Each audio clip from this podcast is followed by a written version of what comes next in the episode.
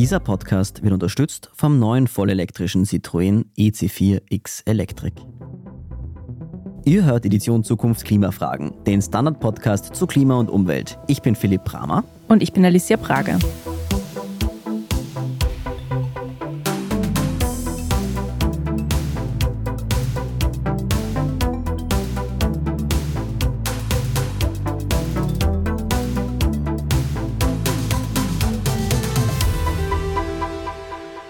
Bisher war es schwer nachvollziehbar, was Unternehmen wirklich für das Klima und den Artenschutz tun. Das ändert sich jetzt. Viele Unternehmen müssen ab 2025 in ihren Geschäftsbericht schreiben, wie viel CO2 sie ausstoßen und wie sie ihre Emissionen konkret senken wollen. Das verlangt die Corporate Sustainability Reporting Directive oder auf Deutsch Richtlinie über die Nachhaltigkeitsberichterstattung von Unternehmen. Liegt hier in diesem sehr sperrigen Namen vielleicht einer der ganz großen Hebel für den Klimaschutz? Das fragen wir heute Katharina Schönauer. Sie ist eine der führenden Beraterinnen für Nachhaltigkeit bei KPMG Österreich und zukünftige Partnerin dort für den ESG-Bereich. Bereich. Hallo Katharina Schönauer. Hallo, danke für die Einladung.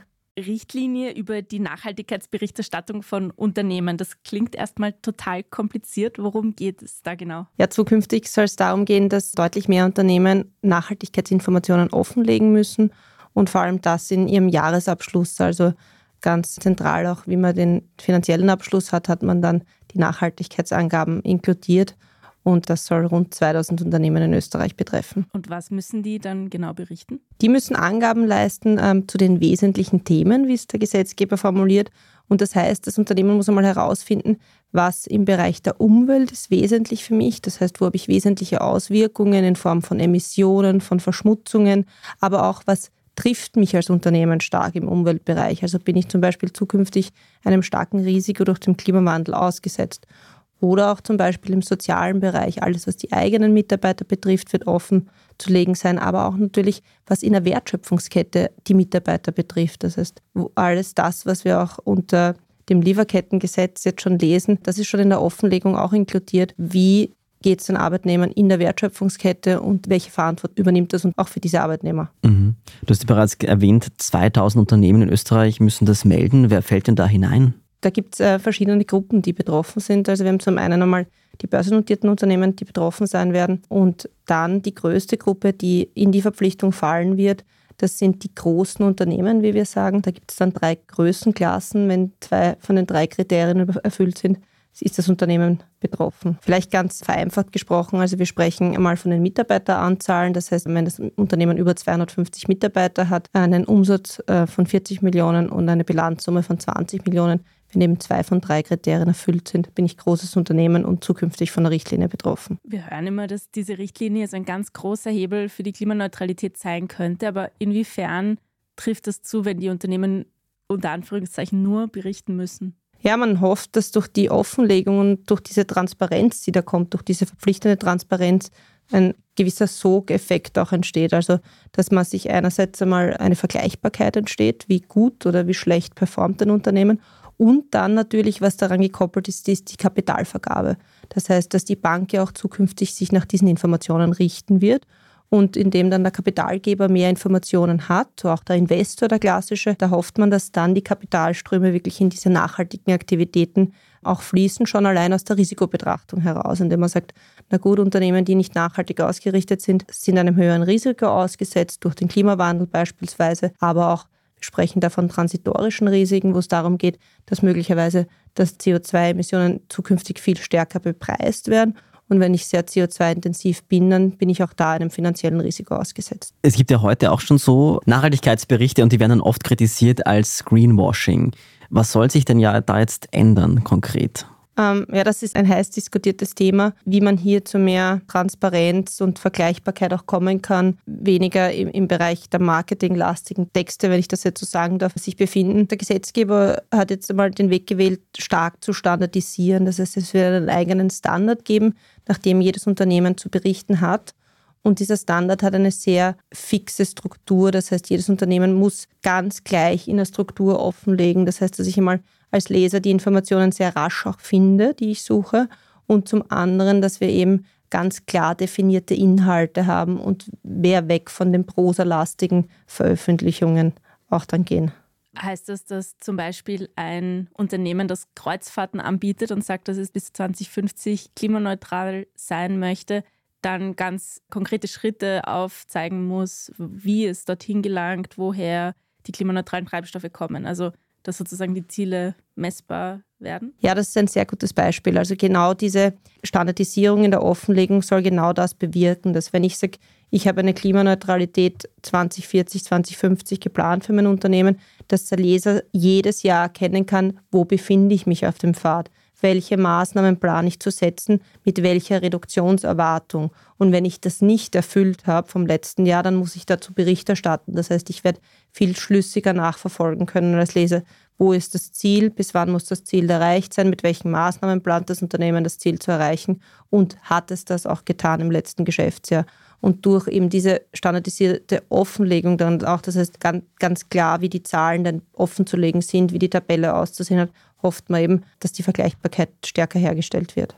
Das heißt, es ist weniger Möglichkeit, da jetzt wirklich mit Worten was zu vertuschen, sondern es sind dann wirklich auch nackte Zahlen, die gefordert sind. Ich glaube, die große Problematik in der Vergangenheit war, dass es zu wenig geregelt war. Also, dass die Unternehmen ja vom Gesetzes wegen her gar keine verpflichtende Anwendung eines Standards hatten. Das heißt, ähm, die Offenlegung war eigentlich ganz freigestellt, wie die zu passieren hat. Und das schafft auch sehr viel Unsicherheit für die Unternehmen, weil wenn ich ein Unternehmen bin, das sehr transparent ist, dann schaffe ich möglicherweise mir einen Wettbewerbsnachteil, wenn die anderen in meiner Branche das nicht tun.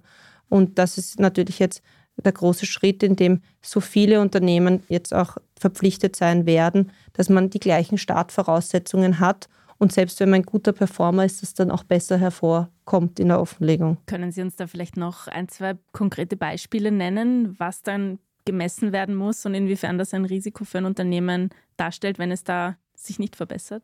Wir, wir sehen da ganz unterschiedliche Bereiche, also so wie Sie das CO2 angesprochen haben, wo, wo wir jetzt gerade am Markt ja ganz oft dieses Bekenntnis zur Klimaneutralität lesen, aber oft auch nicht ganz klar ist, wie das Unternehmen zu dieser Klimaneutralität kommen wird, was das auch bedeutet, was es inkludiert in dieser Berechnung, welche Gesellschaften sind inkludiert, welche Berechnungsmethodik wurde angelegt. Das heißt, dass überhaupt einmal diese Vergleichbarkeit entsteht, das ist ein, ein großes Thema, gerade bei der Emissionsberechnung beispielsweise. Aber wir haben auch die, eben die Frage der Wertschöpfungskette, die inkludiert ist, die Offenlegung zu dieser Wertschöpfungskette. Auch die Offenlegung war ist an sich nichts Neues, der Anspruch aus den freiwilligen Standards heraus, aber sie war bisher eben zu wenig festgelegt, was tatsächlich offen zu legen ist. Und da sind die Unternehmen mehr gefordert, ähm, standardisiert zu zeigen, ähm, welche Maßnahmen sind gesetzt, welche Risikoanalysen werden durchgeführt, welche Gruppen sieht man betroffen. Das heißt deutlich mehr Offenlegung und, und dann natürlich auch die verpflichtende Prüfung. Das heißt, die Unternehmen werden verpflichtend die Angaben prüfen lassen müssen. Das heißt, dass man hier ähm, ein, ein, ja, ein Qualitätskriterium noch dazu einzieht, damit die Informationen auch verlässlich sind, so wie man es in der Finanzberichterstattung auch erwartet. Wie soll denn kontrolliert werden, ob da wirklich alles stimmt, was da drinnen steht? Also ich stelle mir das sehr aufwendig vor, dass wenn da so ein Nachhaltigkeitsbericht erscheint, diese einzelnen Maßnahmen dann nachzuprüfen. Der, der Herausforderung müssen sich jetzt nun sozusagen alle stellen, die Unternehmen als auch die Wirtschaftsprüfer dann oder die zugelassenen Prüfer. Das ist tatsächlich sehr vom Umfang abhängig. Das heißt, wie viel legt das Unternehmen offen? Und der Gesetzgeber hat zwei Phasen der Prüfung geplant. Wir sprechen in den ersten Jahren von einer Limited Assurance. Da ist der Prüfumfang ein bisschen verringert. Auch die Zusicherung ist nicht so stark wie bei der Abschlussprüfung. Und dann sollen sich die Unternehmen und die Prüfer dahin entwickeln, dass man auch dieselbe Sicherheit wie für den Jahresabschluss erteilen kann und die Informationen auch ganz gleich überprüft werden. Und das ähm, ist natürlich so, wie Sie, wie, wie Sie sagen, eine sehr hohe Komplexität, weil wir in sehr viele unterschiedliche Bereiche hineinreichen, von den CO2-Emissionen über Workers in the Value Chain, also die Arbeitnehmer in der Wertschöpfungskette, über Compliance-Themen. Also das, das ist einfach ein großes Potpourri an Themen. Und ich brauche eigentlich für jeden Bereich einen anderen Experten, der wirklich im Detail auch beurteilen kann, ist das, was offengelegt wird, plausibel, wo sind möglicherweise die kritischen Punkte. Sehr spannend finde ich auch, dass auch solche Dinge wie Folgen für die Artenvielfalt damit berichtet werden müssen. Das ist auch ein Bereich, den ich mir sehr schwierig vorstelle zu messen. Wie funktioniert hier das Instrument? Wir, wir haben im Standard, also es wird eben einen europäischen Berichterstattungsstandard geben, der ähm, verschiedenste Bereiche, auch im Bereich Umwelt eben festgelegt hat, unter anderem eben den, den Bereich Klimawandel geregelt hat mit sehr vielen messbaren KPIs, die, die das Standard-Setter schon vorgibt, im Bereich. Entschuldigung, was sind KPIs? Ah, äh, Key Performance Indicators, also Kennzahlen, die, die offengelegt werden müssen zum, zum Thema Klimawandel, Energieverbrauch. Und den Standard, den Sie ansprechen im Bereich Biodiversität, der enthält deutlich weniger verpflichtende Kennzahlen, die schon vom Gesetzgeber vorgegeben sind. Und da macht der Gesetzgeber noch einmal das Feld auch recht weit auf und sagt, die Unternehmen sind auch in der, in der Pflicht, geeignete Kennzahlen für sich zu entwickeln, weil natürlich Biodiversität in den Branchen ganz unterschiedliche Aspekte haben kann. Und das, da sind die Unternehmen auch nochmal stark gefordert, eigene Kennzahlen zu entwickeln, die für sie aussagekräftig sind. Wir sprechen gleich darüber, was diese Richtlinie eigentlich für uns im Alltag ändert, nach einer kurzen Pause. Bis gleich.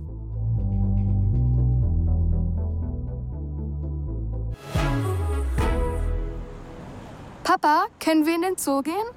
Ah, die Zeit, um das Auto aufzuladen. Dann wird schon geschlossen sein. Schau mal, es ist aufgeladen. Wir werden sogar früher da sein. Der neue Citroën EC4X Electric. Entspannung garantiert. Mit Fast Charge 100 Kilometer in circa 10 Minuten laden. Jetzt entdecken auf Citroën.at. Citroën. Es klingt natürlich trotzdem immer jetzt noch alles sehr theoretisch und manchmal vielleicht auch ein bisschen lebensfern. Wie kann man sich denn jetzt als Konsument oder Konsumentin vorstellen, wie das in Zukunft funktionieren wird? Kann ich dann einfach diese Nachhaltigkeitsberichte anschauen oder vielleicht in präparierter Form irgendwie konsumieren? Und wenn ich jetzt im Geschäft stehe und mir zum Beispiel mich zwischen zwei Smartphones entscheiden muss, kann ich mir da anschauen, wer performt da besser? Also tatsächlich als Endkonsument, wie einfach dann der Zugang zu Informationen sein wird, das wird die Zeit noch so ein bisschen weisen müssen. Was man sagen kann, die Informationen werden im Rahmen des Lageberichts offenzulegen sein. Das heißt, es wird nicht mehr so sein, wie wir es jetzt am Markt sehen, dass man einen, einen gesonderten Nachhaltigkeitsbericht hat, sondern es ist wirklich im Rahmen des Jahresabschlusses einmal verpflichtend offen zu legen. Nichtsdestotrotz überlegen sich aber genau viele Unternehmen genau diese Fragestellung schon jetzt, wie kann ich eigentlich meinem Konsumenten das so gut wie möglich auch transportieren, damit der sich schnell zurechtfindet, wenige technische Informationen durchwühlen muss. Das heißt, die Frage wird sein, ob da viele Unternehmen nicht eher dazu übergehen werden, für ihre Mitarbeiter oder auch für ihren Konsumenten nochmal gesondert die Informationen so zuzuschneidern für das, was der Konsument oder der Mitarbeiter dann eigentlich wissen will, weil das auch wieder andere Ansprüche sind, die da erfüllt werden müssen. Ich glaube, die Offenlegung, von der wir jetzt sprechen im Rahmen der CSRD, ist halt ganz stark auch auf den Kapitalmarkt zugeschnitten. Also zu sagen, ich lege im Lagebericht offen, wenn eine Kapitalvergabe, ein Investment passiert, dann soll der Investor gut auf diese Informationen zugreifen können. Es wird eine europäische Datenbasis dafür geben. Das heißt, dass die Informationen werden elektronisch auslesbar sein aus den Berichten, werden automatisch in diese elektronische Datenbasis kommen und dann soll es eben leichter sein, zu diesen Informationen zu kommen, um dann, so wie man das auch im Bereich der finanziellen Kennzahlen kennt, auch im Bereich der Nachhaltigkeit sehr rasch beurteilen zu können, wie performt das Unternehmen in dem Bereich. Das ist sehr eng verknüpft mit der Taxonomie. Genau. Also die Taxonomie-Berichterstattung, das sind zusätzliche Kennzahlen, die dann auch noch drinnen sind. Die Taxonomie selber ist ja so ein Klassifikationssystem. Was ist überhaupt nachhaltig? Also wann sprechen wir von einem nachhaltigen Gebäude zum Beispiel, also taxonomiekonform, sagt dann der Gesetzgeber dazu. Und ähm, das sind weitere Kennzahlen, die das Unternehmen offenlegen muss, um zu zeigen, wie nachhaltig die Investitionen, wie nachhaltig der Umsatz generiert wurde. Die Richtlinie betrifft die 2000 größten Unternehmen, das sind in Österreich auch kleinere Unternehmen zumindest. Wie sind die denn vorbereitet auf so eine riesige ähm, Berichterstattungspflicht? Das ist tatsächlich eine recht große Herausforderung. Also es trifft teilweise auch Unternehmen, die haben vielleicht 100 Mitarbeiter, zwar ho hohe Bilanzsumme, hohen Umsatz, aber relativ wenige Mitarbeiter. Das heißt, man kann sich vorstellen, auch relativ wenige Mitarbeiter, die sich dann inhaltlich damit beschäftigen können, das überhaupt einmal vorbereiten können, die, die Berichterstattung. Und diese Unternehmen werden eben im Geschäftsjahr 2025 erstmals betroffen sein. Das heißt, die haben jetzt eineinhalb Jahre, bis die Verpflichtung zu greifen beginnt. Und das ist tatsächlich eine Herausforderung für viele Unternehmen, sich überhaupt einmal inhaltlich damit zu beschäftigen, was muss ich tun, was muss ich offenlegen, Äh, und dann die ganze Fragestellung, wo erhebe ich überhaupt die Kennzahlen, wo bekomme ich die Daten her, wie berechnen sich die Kennzahlen.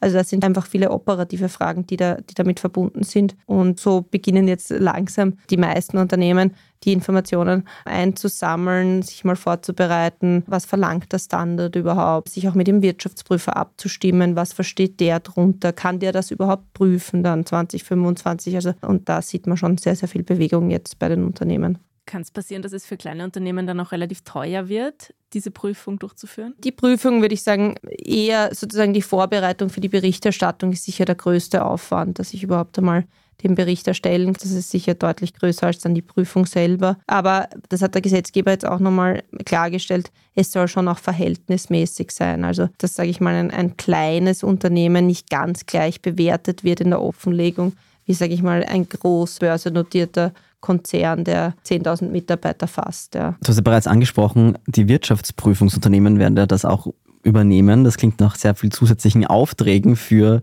diese Wirtschaftsprüfer, wo ja auch KPMG dazugehört. Sind das vielleicht die großen Gewinner dieser neuen Richtlinie? Ich glaube, die großen Gewinner sollten wir hoffentlich alle sein in Europa mit dieser Offenlegung, dass sie das Ziel auch erreicht, dass sich der Gesetzgeber hier gesteckt hat. Und ich glaube, das wäre der, der, wahre Gewinn, dass, dass wir tatsächlich schaffen, ein Stückchen näher in, in Richtung Klimaneutralität zu kommen, ein Stückchen näher in eine objektive Beurteilung, was ist eine, eine gute Wertschöpfung, die passiert und was ist eine Wertschöpfung, die möglicherweise auf Kosten anderer geht, aber das zu wenig momentan finanziell eingepreist wird. Und damit verbinde ich vor allem die Offenlegung. Wir haben vorher kurz über das Lieferkettengesetz gesprochen.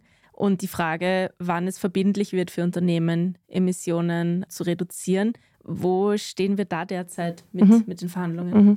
Das Gesetz heißt Corporate Sustainability Due Diligence Directive, im Deutschen heißt es dann Sorgfaltspflichten hinsichtlich Nachhaltigkeit, alles sehr sperrige Begriffe, wenn man mich fragt. In Deutschland heißt es gerade Lieferketten-Sorgfaltspflichtengesetz, also ganz viele Begriffe. Um was geht es jetzt? Es geht um die Wertschöpfungskette, Teil davon ist die Lieferkette. Das heißt, alles, was durch meine Geschäftsbeziehungen entsteht, vorgelagert, also durch meinen Lieferanten, wo bezieht der seine Rohstoffe, wie geht der mit seinen Mitarbeitern um, auch die Vorlieferanten, wie ist die ganze Wertschöpfungskette überhaupt gestaltet, das heißt, ist sie transparent, weiß ich überhaupt, wo die Materialien beschafft werden. All diese Fragestellungen kommen eben durch dieses Lieferkettengesetz, ganz, also durch dieses Sorgfaltspflichtengesetz. Und, und mit diesem Sorgfaltspflichtengesetz soll eben auch im Hinblick auf die Auswirkungen äh, auf die Umwelt einiges an Verpflichtung kommen. Und wir stehen jetzt gerade vor dem Eintritt in den europäischen Trilog.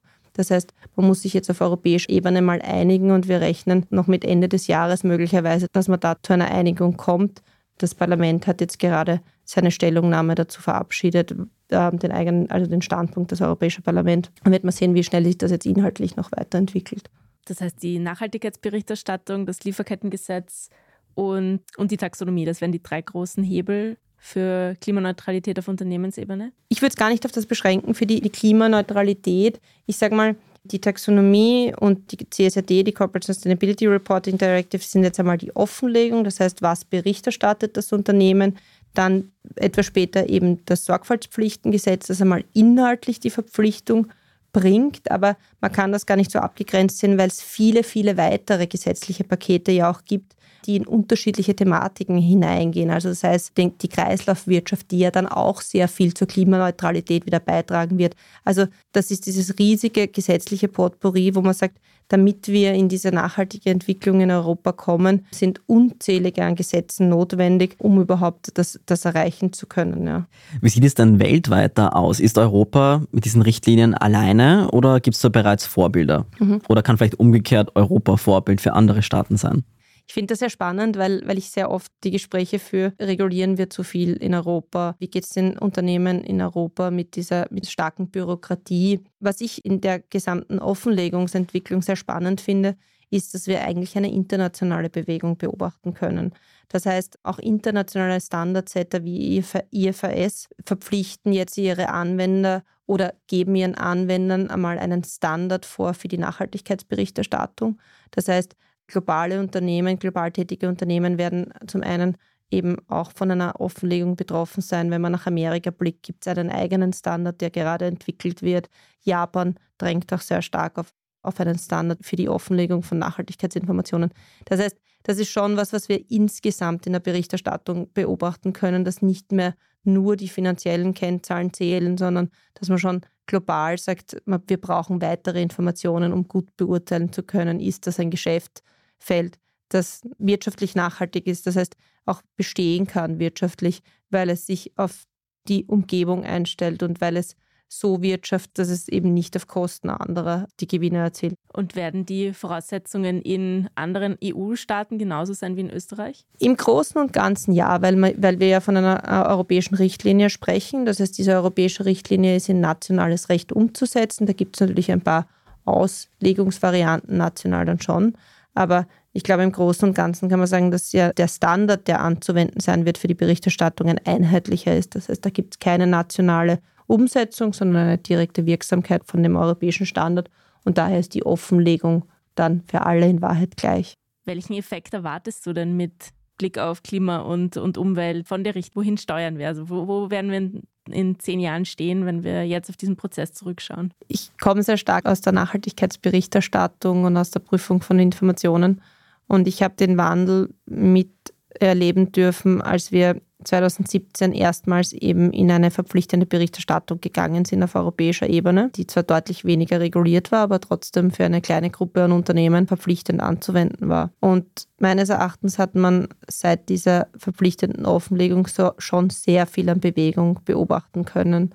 Das heißt, schon allein indem dass die Unternehmen offenlegen müssen und dann sich zu vergleichen beginnen, sieht man zum einen einmal, was gibt es für Möglichkeiten, ja, wo kann ich mich auch noch verbessern, ähm, welche Lösungsansätze haben andere gefunden? Und natürlich steht schon so ein bisschen ein, ein Rennen, wer, wer kann sich am besten positionieren? Und, und, und, und dann, dann schafft es der Wettbewerb auch ein bisschen glaube ich, oder was heißt ein bisschen, dann, der, dann schafft der Wettbewerb sehr schnell Lösungen. Ich glaube, das ist das ist das, was man den Unternehmen auch überlassen muss in vielen Bereichen. Wir können auf politischer Ebene, glaube ich, nicht für alles Lösungen schaffen. Das wäre einfach zu umfangreich. Das heißt, man muss den Unternehmen nur eine, einen Raum bieten, der, der dann eigenständig zu Lösungen kommen kann. Und da habe ich das Gefühl, oder zumindest was ich aus den, aus den vergangenen Jahren beobachten habe können, dass diese Offenlegung schon sehr viel an Bewegung gebracht hat. Und wenn man sich jetzt überlegt, dass so viele Unternehmen betroffen sein werden und dass die Kapitalgeber so stark nach diesen Informationen jetzt schon fragen, dann ist das für mich ein Indikator, dass sich, dass sich relativ rasch viel ändern wird. Und was, ich, was mich auch noch positiv stimmt, muss ich sagen, ist, wir sprechen von nächstem Jahr und eigentlich erst von 2025, wo so diese Verpflichtung für die meisten Unternehmen zu tragen kommt. Aber wenn ich jetzt den Markt beobachte, dann sehe ich, dass ganz, ganz viel Bewegung schon da ist. Das heißt, der Markt viel früher jetzt beginnt, diese Informationen zu sammeln auszuwerten, danach zu handeln, Maßnahmen zu setzen. Also da sieht man einfach, der, der Gesetzgeber hat es zwar angestoßen, aber der Markt ist dann viel rascher in der Umsetzung und, und viel rascher in, im Finden von Lösungen und, und das kann einen dann schon positiv stimmen. Rene Schönauer, vielen Dank fürs Kommen und fürs Gespräch. Ja, vielen Dank für die Einladung. Wenn euch Edition Zukunft Klimafragen gefällt, dann bewertet uns doch auf eurer Lieblingspodcast-Plattform, natürlich bevorzugt mit 5 Sternen. Und für Rückmeldungen, Anregungen und Kritik schreibt uns einfach an podcast.derstandard.at. Wenn ihr uns unterstützen wollt, dann könnt ihr das mit einem Standard-Abo tun oder indem ihr Supporter werdet. Mehr dazu auf abo.derstandard.at. Wir sind Alicia Prager und Philipp Bramer. Die nächste Folge Edition Zukunft erscheint in einer Woche. Für heute bedanken wir uns fürs Zuhören. Bis bald.